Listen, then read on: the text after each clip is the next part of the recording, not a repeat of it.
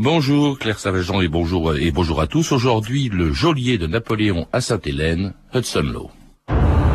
Il serait incompatible avec nos devoirs envers le pays et les alliés de Sa Majesté que nous laissions au général Bonaparte les moyens de troubler de nouveau la paix de l'Europe.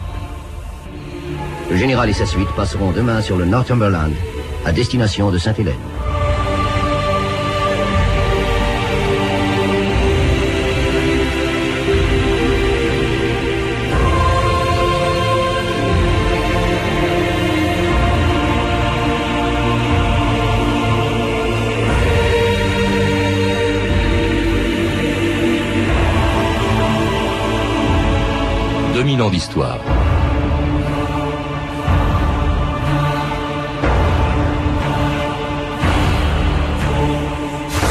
Le 15 octobre 1815, après deux mois passés en mer, le vaisseau britannique Northumberland arrivait en vue de Sainte-Hélène, où l'Angleterre avait décidé d'exiler celui qu'elle n'appelait plus que le général Bonaparte.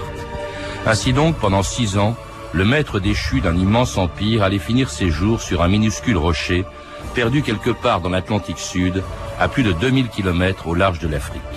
Mais en envoyant Napoléon à Sainte-Hélène, les Anglais n'imaginaient pas qu'il ferait de lui un martyr et que cette captivité, au lieu de ternir la légende impériale, allait faire exactement le contraire. Ce n'était pourtant pas la mission que le gouvernement britannique avait confiée à celui qui, pendant cinq ans, allait surveiller le prisonnier le mieux gardé du monde. Le gouverneur anglais qui débarquait à Sainte-Hélène le 14 avril 1816, six mois après l'arrivée de Napoléon. I am Sir Hudson Lowe, the new governor of this island. My mission is to guard General Bonaparte. The man is viewed by the nations of the world as an enemy of the peace. Human rights, ordinary rights, no longer exist for him. And on this island, I am England.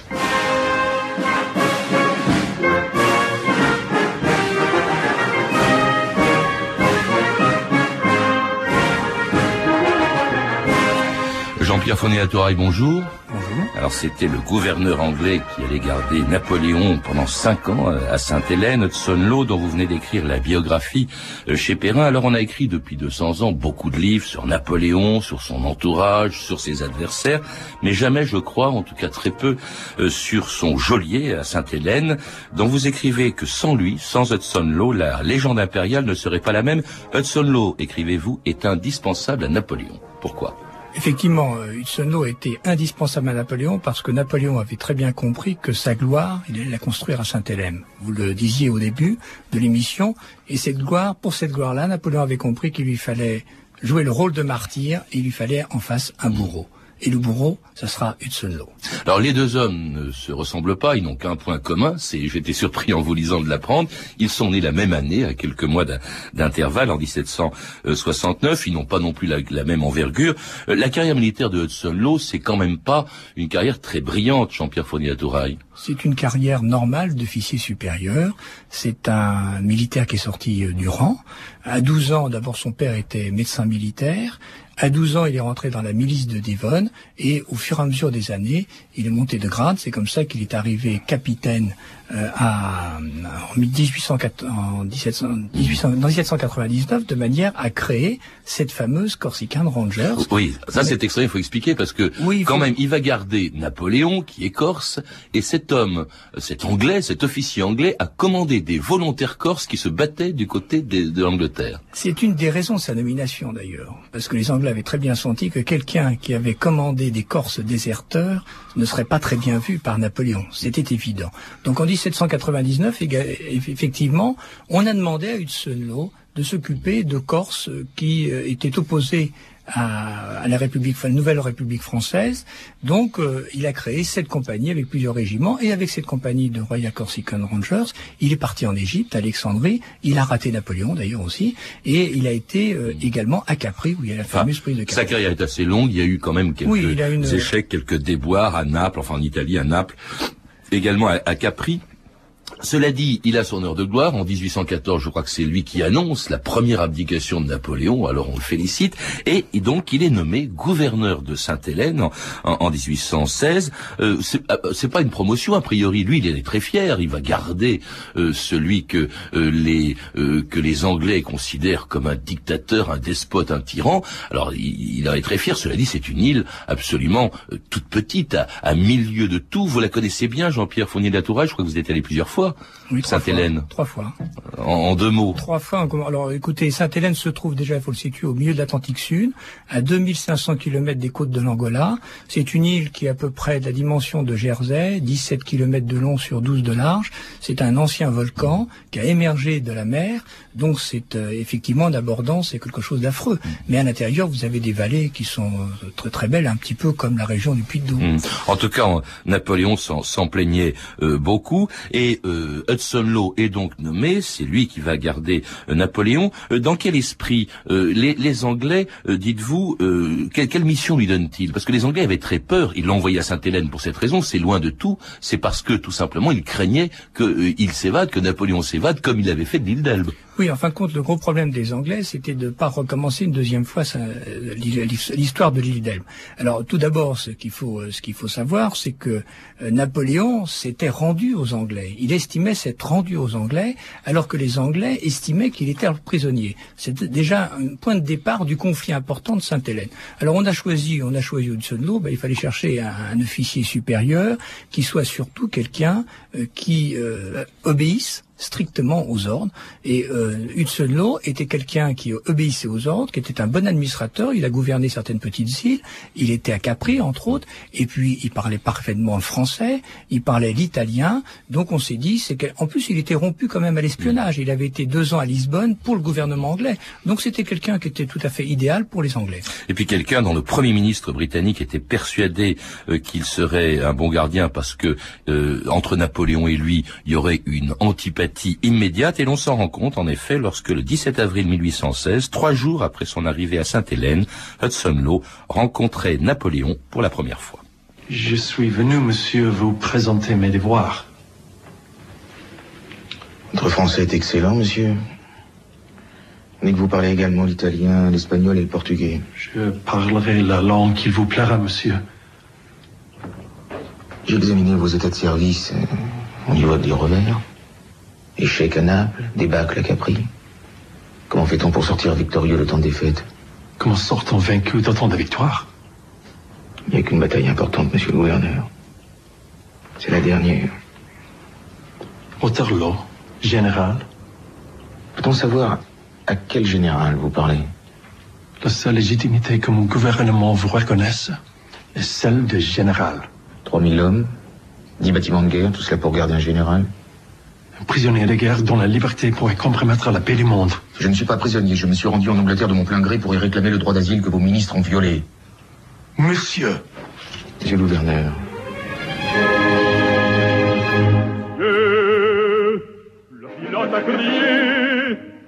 le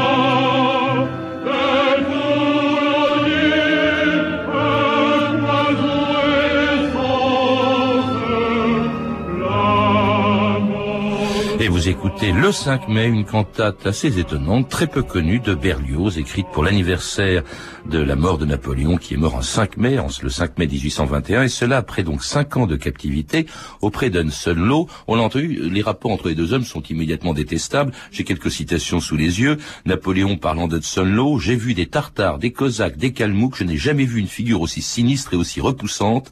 Il a le crime gravé sur le visage. Voilà le portrait de Law par Napoléon. Oui, euh, je répète, il fallait vraiment un bourreau, mais en fin de compte, Hudson contrairement à ce qu'on peut penser, c'est que Napoléon, déjà au départ, avait, après le départ de Cockburn, il était ravi. Le, prédécesseur de l'eau. Hein, L'amiral Cockburn était le prédécesseur. Il était ravi d'avoir enfin un militaire.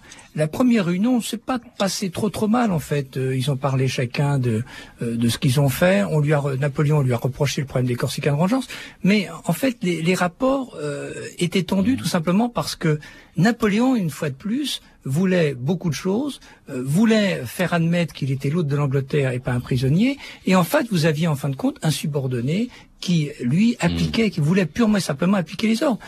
la dernière, la dernière euh, entrevue entre eux, au mois d'août, c'est effectivement très mal terminé. Oui, ça, ça c'est extraordinaire quand même, euh, parce que vous le rappelez, Jean-Pierre Fonnet-Latouraille, il se voit six fois euh, c'est-à-dire la, première fois, on l'a évoqué, dès que l'eau arrive à Sainte-Hélène, et six mois plus tard, la dernière fois, en août 1816, euh, c'est-à-dire que pendant cinq ans, ces deux hommes le euh, prisonnier et son geôlier ne vont plus se voir sur une île quand même qui fait à peine 120 km carrés. Ça c'est extraordinaire. C'est Napoléon qui voulait plus le voir. C'est pour ça qu'on se pose la question de savoir qui gardait l'autre en fait.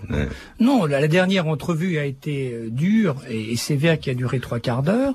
Et effectivement, là, Napoléon euh, a traité d'assassin une seule eau. Alors il faut rappeler quand même que l'eau a des consignes très strictes. Il vit dans la hantise d'une évasion et il y a tout un dispositif considérable pour empêcher Napoléon de s'en aller. Il y a 3000 soldats, il y a deux bateaux qui en permanence croisent au large de l'île au cas où un bateau euh, extérieur, pourquoi pas français, vienne, vienne euh, sauver euh, Napoléon, le, le, faire évader. On a même, je crois, imaginé un sous-marin pour faire évader Napoléon. Et lui-même ne peut pas se déplacer librement, ni même parler aux habitants de l'île. C'est très strict quand même les consignes qu'impose l'eau à Napoléon. Non, les consignes, d'abord, c'était l'amiral Cockburn qui les avait fixées. Ce n'est pas une seule Une seule n'a fait qu'appliquer et reprendre les consignes, plus les consignes de Lord Basmont, qui était son supérieur hiérarchique à Londres. Non, en fin de compte, Napoléon pouvait, contrairement à ce qui a été dit, Napoléon pouvait sortir de la maison. Mais Napoléon voulait se faire croire à toute l'Europe qu'il était vraiment un martyr. Et pour ce faire, il avait la possibilité de sortir dans son jardin, il avait la possibilité d'aller au-delà des limites qui étaient les limites des 4 miles et des 12 miles. La seule chose, c'est que dans la limite des 4 miles, il était sûr de rencontrer personne. Dans les limites des 12 miles, il pouvait rencontrer une, sentinelle et ça, il ne pouvait pas le supporter. Il pouvait même se promener dans toute l'île, mais là, il fallait qu'il y ait un officier anglais. Et ça, Napoléon ne pouvait pas le supporter. Et puis surtout dans cette maison de Longwood, hein, où il vivait, eh bien, euh, il avait euh, rétabli en quelque sorte avec son entourage, ceux qui étaient venus de France avec lui et qui partageaient son sort, une espèce de, de cour avec une étiquette moins rigoureuse, certes, que celle qui existait aux Tuileries quand il était empereur. Vous verrez que notre captivité fera sourire. Qui se douterait en voyant cette excellente table que nous sommes tous prisonniers N'avez-vous pas l'impression d'être hors du temps? Dans un monde à part où tout devient possible C'était la liberté. Désolé, sire. Les enfants avaient peine à dormir avec tout ce vent. Les enfants. Il n'y en a plus que pour les enfants. L'empereur peut attendre. Il y a pas un exemple sur Madame de Montolon. Votre Majesté prend de mauvaises habitudes. Quand on emploie le mari, on n'a pas forcément la femme en prime. Votre Majesté n'a pas rétabli le droit de cuissage, est-ce que je sache Pas encore. Mais l'idée est excellente. Et c'était un extrait de Monsieur N d'Antoine de Caunes avec Michel Toretto. On a reconnu sa voix dans le rôle de Napoléon à Sainte-Hélène, où il y avait une espèce quand même de cour. Il paraît que pour, d'abord on s'adressait à l'empereur, c'était Votre Majesté. C'est assez étonnant cette espèce de cour d'opérette dans cette île perdue de l'Atlantique. Jean-Pierre Fournier-Latouraille. Oui, euh, à Sainte-Hélène, Napoléon a demandé à tous ses compagnons de jouer le rôle, un rôle en fin de compte qu'il jouait aux Tuileries. Donc tous les soirs, euh, dans la salle à manger, euh, au souper, dans une salle à manger qui faisait à peine 12 mètres carrés, on retrouvait une trentaine de personnes. D'abord les compagnons de l'empereur, leurs épouses quelquefois, plus les domestiques. C'était immense. Et il leur demandait souvent de venir en grand habit de cérémonie. Mmh. Il faut, il faut reconnaître que les compagnons de l'empereur, très rapidement d'ailleurs, vont se lasser aussi, mmh, mmh. parce que Napoléon n'était pas quelqu'un de facile. Non, bah, il y a quelqu'un qui le sait bien, c'était le général de Motolon, qui était euh, majordome, maître de cérémonie, hein, c'était formidable quand même dans, cette, dans cette toute petite ville-là, euh, et alors dont la femme en plus euh, le trompait avec avec l'empereur. Alors il y avait, on peut en citer d'autres, le comte Lascaz, lui qui était chargé, qui restera peu de temps, il est parti assez vite, chargé de rédiger les mémoires de Napoléon, le général comte Bertrand, lui chargé des rapports, je crois, euh, avec les Anglais de, de l'île. Puis alors, il y avait aussi un médecin euh, irlandais qui s'appelait O'Meara, qui prenait soin de Napoléon, mais que Hudson Law a fait chasser. Pour quelle raison, euh, Jean-Pierre Founet Alors, c'est d'abord, dans les compagnons, il faut, dire que le gouvernement anglais avait demandé à Napoléon de prendre seulement quatre personnes auprès avec lui. Donc, il a choisi d'abord le grand maréchal Bertrand, que vous citiez, qui était un fidèle parmi les fidèles. Ensuite, il y a eu Montolon, et ensuite, il y a eu Gourgaud, général Gourgaud, qui est aussi parti assez rapidement, et enfin Lascaz. Il faut dire également que entre Lascaz et les officiers euh, de Napoléon, euh, il y avait une mésentente. Et je pense que l'entourage de Napoléon, comme les Anglais, étaient ravis que Lascaz parte après avoir fait son travail, qui était le mémorial que tout le monde connaît bien. Mais il est parti dans des conditions un petit peu particulières. Mais ce médecin O'Meara... Alors, O'Meara, pour parler d'Oméhara... Parce qu'il était irlandais, mais il adorait Napoléon. Oui, non, enfin, il a été... Oui, il a été... Euh, vous savez, euh, je crois qu'on peut parler un tout petit peu d'Oméhara. O'Meara était un médecin euh, qui a été choisi par défaut puisque le médecin Mingo qui devait partir avec Napoléon, malheureusement a refusé de partir. Donc on a trouvé le docteur Méhara qui était sur le Bellérophon pour la traversée de Rochefort. Et à ce moment-là, on a eu affaire à un médecin qui avait... Le Bellérophon, c'était le bateau qui avait amené Napoléon de, France en, Angleterre. Et ensuite, c'est le Northumberland qui va l'amener euh, en et O'Meara a joué un triple jeu. D'une part, il était toujours attaché à la marine comme médecin euh, marine, donc il allait raconter à Hudson ce qui se passait à Longwood. Et de l'autre côté, il faisait c'est pareil auprès de Napoléon, et en plus il avait une correspondance clandestine avec l'amirauté. Alors c'est pour ça que Hudson Law sans doute demande à ce médecin O'Meara de quitter l'île en 1918, euh, après quoi d'ailleurs la santé de Napoléon se dégrade, ce dont il se plaint à Hudson Law. Et sans doute l'instruction de me faire mourir un petit feu. Ce n'est pas nous qui vous tuons, mais vous-même, en refusant de recevoir un médecin. Vous êtes lieutenant général. Vous remplissez votre devoir comme une sentinelle. Votre dernière évasion a fait 60 000 morts à Waterloo. Vous comprendrez que je prenne mes précautions. Oui, prenez formel. J'exécute fidèlement mes instructions. Oh, vos instructions Vous ne parlez que de vos instructions Le bourreau aussi a des instructions. Alors faites comme lui. Exécutez, qu'on en finisse. Tout cela heureusement glisse sur moi. Euh, vous envoyez très heureux, on dit que cela porte bonheur. Monsieur, je ne suis pas venu ici pour me faire insulter. Eh ben, fallait pas venir quelques années, vous serez enseveli dans la poussière de l'oubli. Vous finirez seul, avec vos remords. Alors ça, c'était la dernière rencontre entre Hudson Law et, et, Napoléon. Alors là, celle-là était sacrément euh, houleuse. Euh, c'est vrai que euh, Napoléon reprochait euh, à, à, finalement à Hudson Law de ne pas s'occuper de lui. Il avait écrit à un moment donné, il a du courage, il y a du courage à faire tuer un homme, mais c'est une lâcheté de le faire languir et de l'empoisonner dans une île si affreuse et dans un climat si détestable le climat était détestable entre les deux hommes, mais en fin de compte, si vous voulez, il y avait d'un côté des exigences de Napoléon qui étaient impossibles pour euh, Hudson de respecter.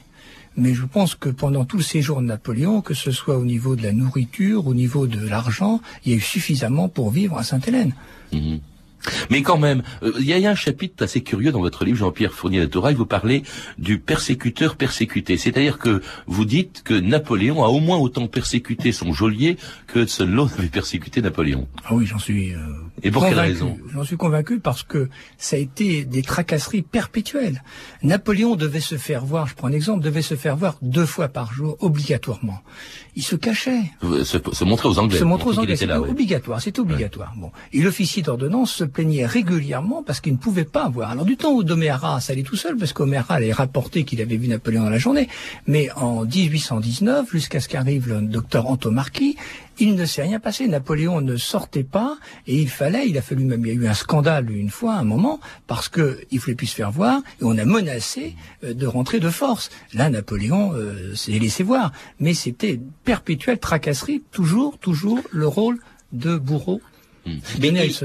Hudson Law avait, dites-vous, la, hantise, la, peur, euh, panique d'une évasion. C'est après tout pour ça, pour éviter qu'il se passe à Sainte-Hélène ce qui s'était passé euh, à l'île d'Elbe en 1814. Euh, vraiment, on lui avait, on avait tout fait. Il a fait du bourrage de crâne. Hein, on lui a fait du bourrage de crâne en Angleterre. Je veux dire, pendant cinq mois, Lord Bassround lui a mis dans la tête le fait qu'il fallait absolument pas qu'on recommence une affaire comme l'île d'Elbe. Mais est-ce qu'il y avait des risques d'évasion quand on voit l'éloignement de Sainte-Hélène Est-ce qu'il y a eu des tentatives Non, il y avait très peu de. Il y a eu des tentatives, mais des tentatives montées, mais jamais euh, qui n'ont jamais abouti, et jamais été jusqu'au bout. Mais l'île de Sainte-Hélène, c'est impossible. Enfin, c'était impossible. Il y avait, vous l'avez dit vous-même, il y avait 2500 militaires, un bateau, euh, deux bateaux, deux frégates qui dans le vent, l'autre contre le vent. C'était impossible. Il était très surveillé. C'était impossible en fait. Alors tous les reproches, parce que en plus Napoléon a traité son, son geôlier d'incompétence, ne sont pas ne sont pas fondés, dites-vous. Par exemple, Hudson Law a été un bon gouverneur, indépendamment de son travail de surveillance de Napoléon. Il était chargé d'administrer l'île,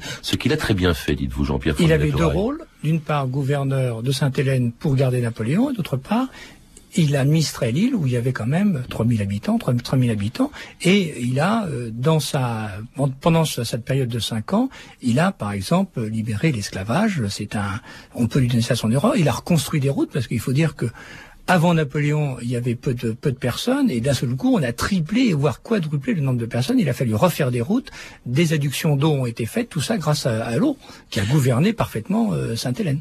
Est-ce que justement, il n'est pas responsable de la dégradation de l'état de santé de, de Napoléon? On a même parlé, même bien après la mort de Napoléon, d'un empoisonnement dont l'eau serait, euh, dit-on, un des responsables. Non, non, non, tout simplement parce que après le départ d'Oméhara, euh, a proposé plusieurs médecins anglais. Napoléon a toujours refusé médecins anglais. Pendant un an, il n'y a pas eu de médecin. De temps en temps, quelqu'un venait, un des médecins, mais il n'y a pas eu de médecin. Mais Napoléon n'était pas là encore très malade. Et sa grande maladie, en fin de compte, son ulcère à l'estomac est devenu un cancer, euh, il l'a, ça s'est vraiment accéléré à partir du moment où Montemarquet est arrivé, c'est-à-dire en, en septembre 1819. Parce qu'on dit qu'on a trouvé beaucoup d'arsenic dans le corps de Napoléon. Il y avait de l'arsenic partout. À l'époque, il y en avait dans la baignoire, il y en avait dans le papier, etc. Et Napoléon n'avait pas plus d'arsenic qu'il en avait en 1802. En tout cas, c'est pas de cela donc qu'il est mort, euh, si je vous entends bien, Jean-Pierre fouet le 5 mai 1821, après avoir rédigé son testament. Ceci est mon testament. Je désire que mes cendres reposent sur les bords de la Seine, au milieu de ce peuple français que j'ai tant aimé. Mon fils ne doit pas songer à venger ma mort il doit en profiter. Tous ses efforts doivent tendre à régner par la paix. J'ai été obligé de dompter l'Europe par les armes. Aujourd'hui, il faut la convaincre. Mon fils doit être l'homme des idées nouvelles et de la cause que j'ai fait triompher partout. Réunir l'Europe dans des liens fédératifs indissoluble. Vous avez partagé mon exil. Vous serez fidèle à ma mémoire. Vous ne ferez rien qui puisse la blesser. Et c'était l'extrait d'un vieux film de 1929, Napoléon à Sainte-Hélène, avec le, au début le testament tel qu'il a été rédigé. C'est un extrait du testament hein, où Napoléon parle d'Europe fédérative, mais alors surtout souhaite, c'est sa dernière volonté, être enterré sur les bords de la Seine. Or, cette volonté ne lui sera, ne sera jamais respectée puisqu'il va rester, enfin si elle le sera un jour, mais pendant 19 ans, il va rester à Sainte-Hélène, Jean-Pierre Faudet Touraille. Oui, il va rester à Sainte-Hélène, il a été enterré comme un simple général, sans rien sur sa tombe. C'est pour ça d'ailleurs que Lamartine a fait une phrase très belle, c'est si J, point de nom, demandez à la terre. Il y a eu une confrontation entre le grand maréchal Bertrand et Hudson puisque l'un voulait mettre l'empereur, Napoléon, et l'autre ne voulait mettre que général Bonaparte. Mhm. Et pendant 19 ans, effectivement, après la mort de Napoléon, eh bien, euh, a subi les conséquences, en fin de compte, du martyr euh, de Napoléon, puisque dans l'Europe entière, euh, on critiquait ce qu'avait fait Hudson et le gouvernement anglais euh, a bien vu, puisque l'Angleterre a été divisée en deux entre les conservateurs et les libéraux, a bien vu que c'était un gouvernement bien sûr conservateur, a bien vu qu'en fin de compte, il fallait il fallait une victime et il fallait éloigner le plus possible l'eau. On lui a fait des promesses, il n'a jamais rien eu et il a fini comme commandant des troupes de Ceylan. Oui, en, en, 1844, c'était plus de 20 ans après, oui, euh, oui longtemps. Mais je crois dans la misère, c'est quand même très extraordinaire. Pourquoi les Anglais, euh, par exemple, Wellington détestait euh, Hudson Law. Il disait de lui, Wellington, le vainqueur de Napoléon, quand même à Waterloo, disait c'est un imbécile. Non, je dirais non. Oui, il le disait en parole.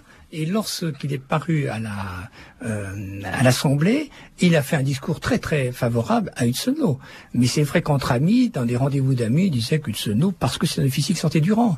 Mmh. C'était, je veux dire, il y, a une, il y avait un problème de, entre les officiers, c'était quand même important à l'époque. Et pourtant, il a bien rempli sa mission. Il, fallait empêcher, du point de vue des Anglais, l'évasion Il a rempli sa mission.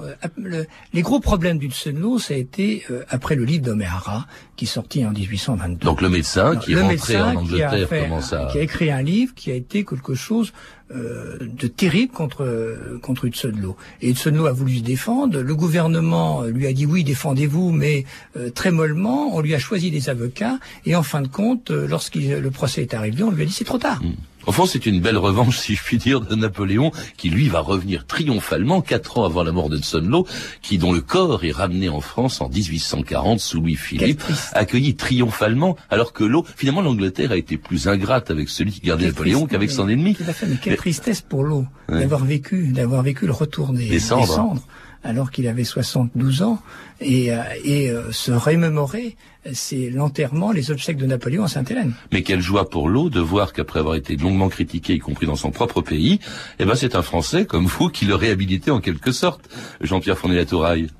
Oui, je réhabilite. Je pense qu'il faut. Euh, j'essaie, j'essaie d'être neutre. J'essaie d'être neutre et de remettre les choses telles qu'elles sont passées. Je pense que on a voulu, on a voulu écraser un petit peu Hudson parce que d'une part il y avait les Anglais qui voulaient euh, l'écraser, d'autre part il y avait Napoléon qui voulait toujours jouer son martyr et la gloire. Et pour tous les gens qui écrivent sur Napoléon, c'est d'abord un grand homme.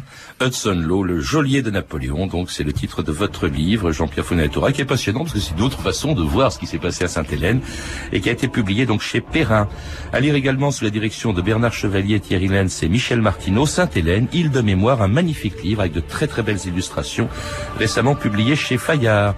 Vous avez pu entendre des extraits de Monsieur N d'Antoine Decaune avec Philippe Torreton dans le rôle de Napoléon, un film disponible en DVD chez Fox Pathé Europa et Napoléon à Sainte-Hélène, un vieux film de 1929 réalisé par Lou Poupic et distribué en cassette chez AR Vidéo. Ces références sont disponibles par téléphone au 32 30, 34 centimes la minute ou sur franceinter.com. C'était 2000 ans d'histoire, la technique Pascal Baldassari, Clotilde Thomas, documentation Claire Tesser, Claire Destacan et Mathieu Ménossi, une réalisation de Anne Kobilac.